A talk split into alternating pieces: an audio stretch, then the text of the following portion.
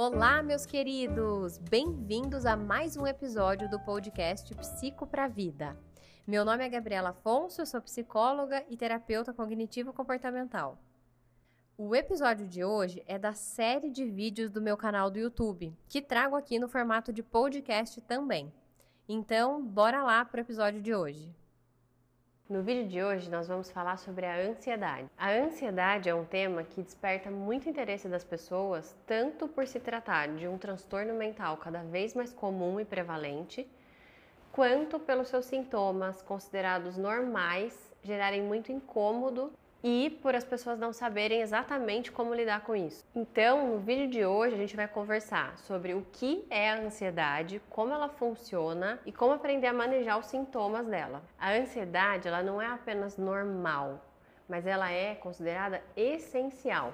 E para entender essa lógica, a gente precisa entender um pouquinho sobre o que são as emoções e qual é o papel delas na nossa vida. As emoções são fenômenos complexos que envolvem uma forma de pensar afetam o nosso corpo e a nossa maneira de agir. Cada uma das emoções básicas, que são cinco, alegria, tristeza, raiva, medo e nojo, as mesmas do filminho Divertidamente, cada uma das cinco expressões faciais envolvem uma expressão facial diferente e uma reação fisiológica correspondente. As emoções são então sensações intensas e conscientes que são desencadeadas por uma avaliação que a gente faz da situação. E essa avaliação ela pode ser consciente ou inconsciente, por fenômenos e vias neurais que são ou mais rápidas ou mais lentas. As emoções, então, elas desempenhariam uma função evolutiva primordial, que visam, em primeira análise, ajudar a gente a sobreviver e transmitir os nossos genes. Os estados emocionais, eles são definidos baseados no tempo de duração da emoção.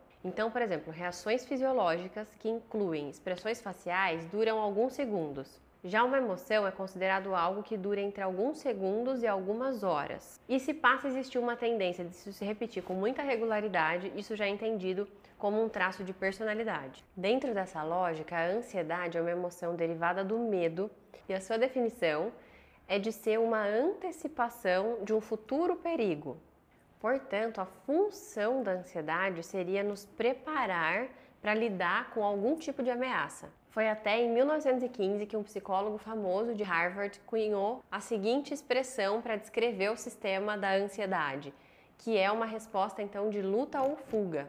E a partir dessa definição, então, de luta ou fuga, ficou-se bem entendido todas as respostas fisiológicas da ansiedade que são respostas basicamente dirigidas pelo nosso sistema nervoso autônomo, mais especificamente o simpático, que emite todas essas respostas de preparação, que são sintomas como elevar o nosso batimento cardíaco, dilatar a nossa pupila, tirar sangue das extremidades e jogar em áreas que precisam mais. A partir daí, houve um entendimento mais completo da ansiedade e chegou-se então que ela se divide em três grandes dimensões essa que é a dimensão fisiológica, a dimensão dos nossos pensamentos e o modo como nós nos comportamos. Bom, mas na prática, se a gente for pegar e reunir todas essas informações, a gente pode pensar que, ok, então não é uma situação que faz a gente se sentir ansioso, que inclusive essa é a premissa da terapia cognitiva, mas é como a gente interpreta aquele evento.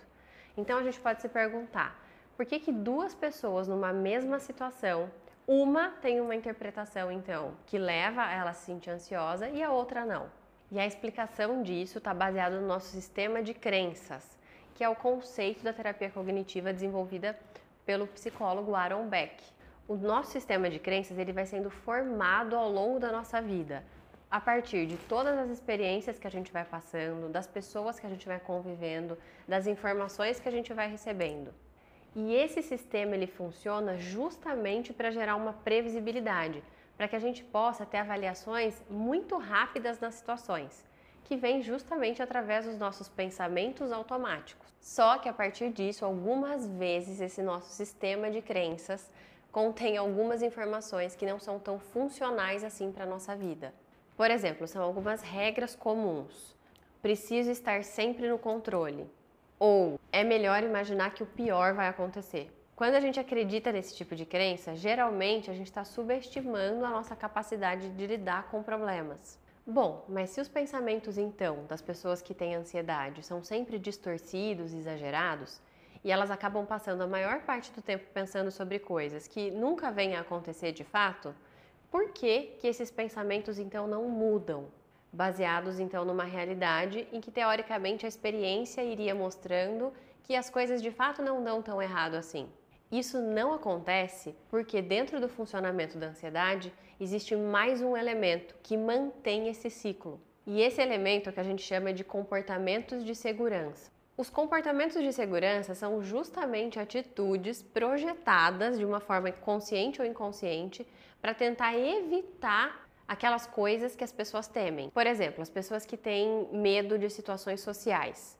Elas vão tentar ao máximo não ir ou se não tiver como evitar, pode ser que ela busque ir com uma pessoa ou que ela vá com uma roupa bastante discreta para não chamar atenção ou que ela chegue primeiro.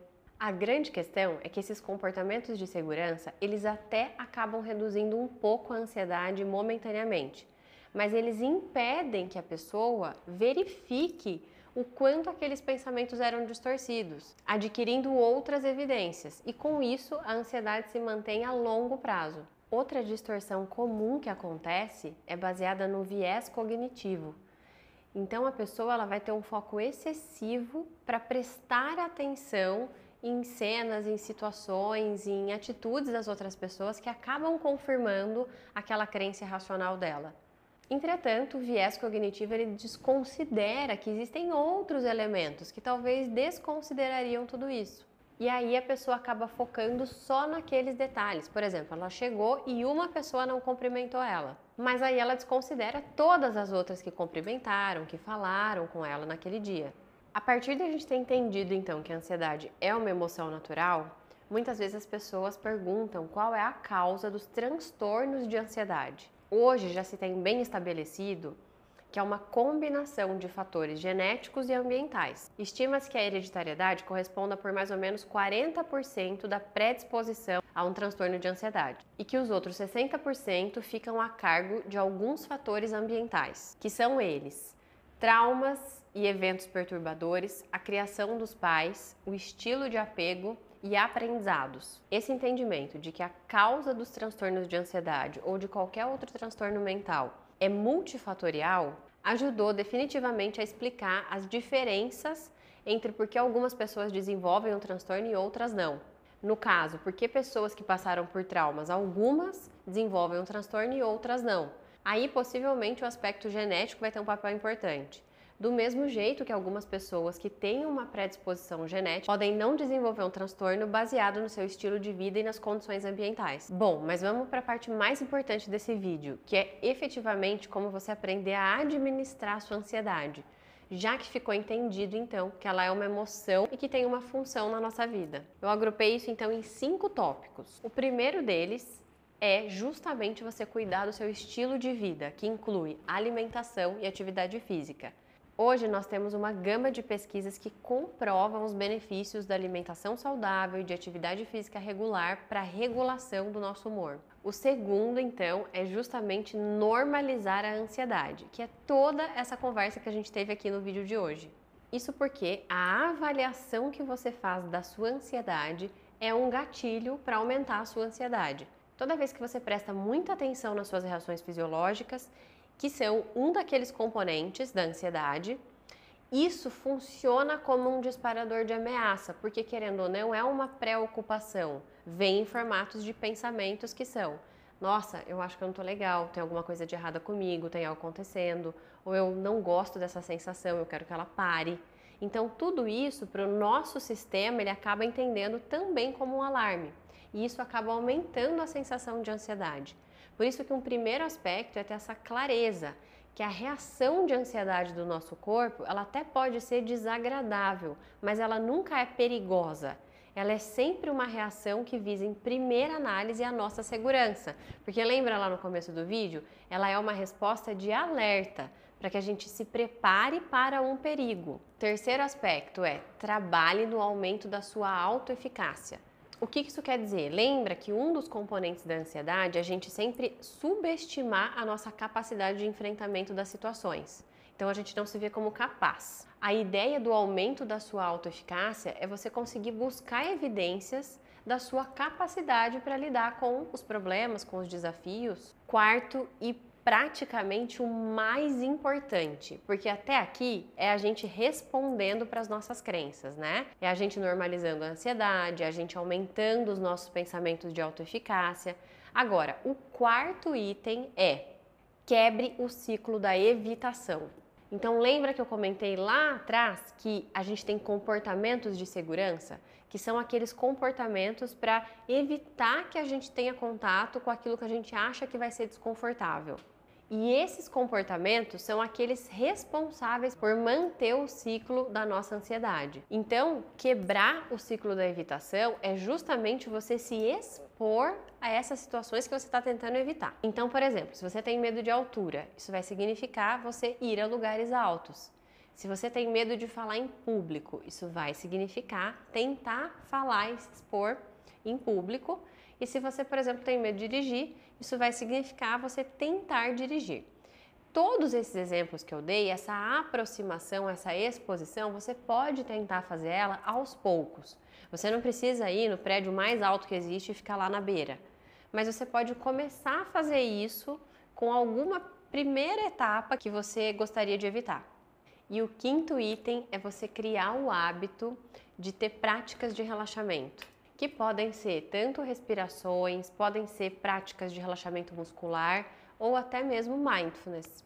Espero muito que você tenha gostado desse conteúdo e que tenha sido útil para você. Me siga também no meu Instagram, psigabrielafonso, com conteúdos diários, e no canal do YouTube, Gabriela Afonso, com conteúdos semanais. Um beijo enorme e nos vemos no próximo episódio.